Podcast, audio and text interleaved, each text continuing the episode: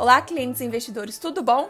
Meu nome é Thaís Nogueira, eu sou sócia assessora da One Investimentos e dando sequência ao último episódio da nossa série de fundos de investimentos, vamos falar hoje sobre ESG.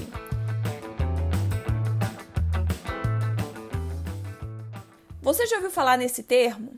É um assunto que está presente aí em algumas casas de análise e fundos nesses últimos tempos. Então, provavelmente você já deve ter escutado falar, né, nessas três letrinhas, mas se não, vem entender do que se trata. Primeiro de tudo, vamos entender do que se trata o termo ESG, que é uma sigla em inglês que significa Environmental, Social e Governance. Traduzindo para o português, ambiental, social e governança, ok? Destrinchando melhor, a letra E do termo ESG, que significa environmental, estão ligados a todos os assuntos relacionados a temas ambientais. Já o S, esse engloba todos os assuntos ligados à esfera social, isso é, relações com a comunidade. E por último, a letra G, que refere-se aos aspectos legais e éticos da gestão, ou seja, no âmbito da governança corporativa. E o investimento ESG ele pode ser dividido em três: investimento responsável, investimento sustentável e investimento de impacto.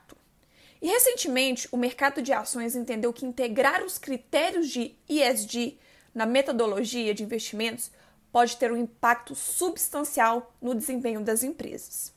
E essa nova prática passa ao mercado não apenas a percepção de que ele tem responsabilidade nessas três esferas, mas ainda uma visão de futuro em relação ao seu relacionamento com todos os grupos de interesse ligados à empresa e à sociedade.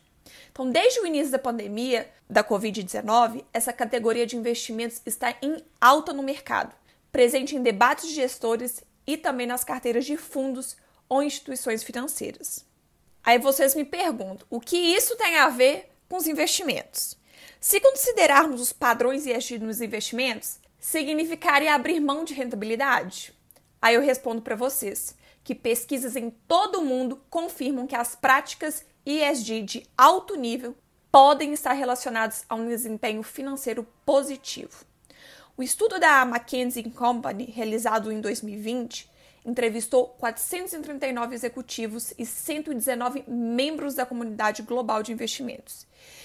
E esse estudo viu que há uma grande mudança em como programas ESG vêm contribuindo para o desempenho financeiro.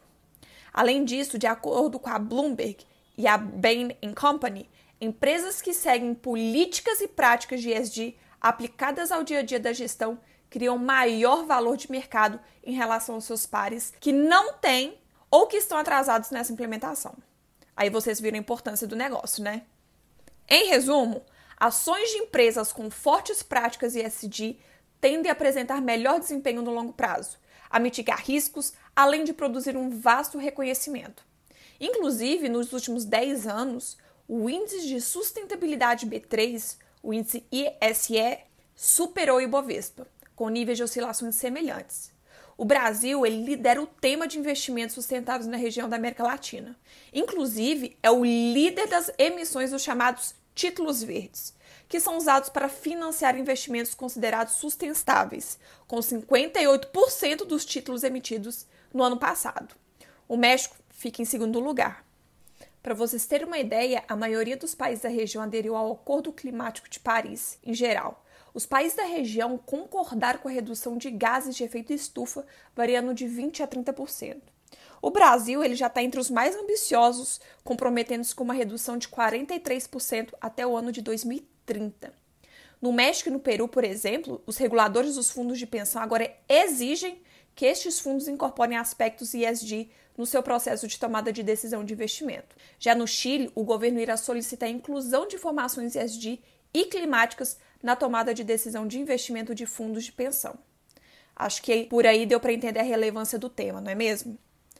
E apesar do baixo envolvimento até agora, a agenda ESG será particularmente importante na América Latina, que representa 30% da biodiversidade global e com oportunidades em quase todas as áreas. E com isso, encerramos a nossa série sobre fundos de investimentos. Nos próximos episódios, vamos falar sobre fundos imobiliários. Aguardo vocês por lá.